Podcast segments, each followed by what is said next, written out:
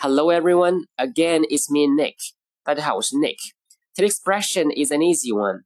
You name it. You name it.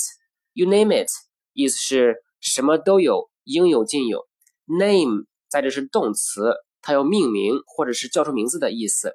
所以这句话字面理解就是你来叫名字，你叫得出的名字都有。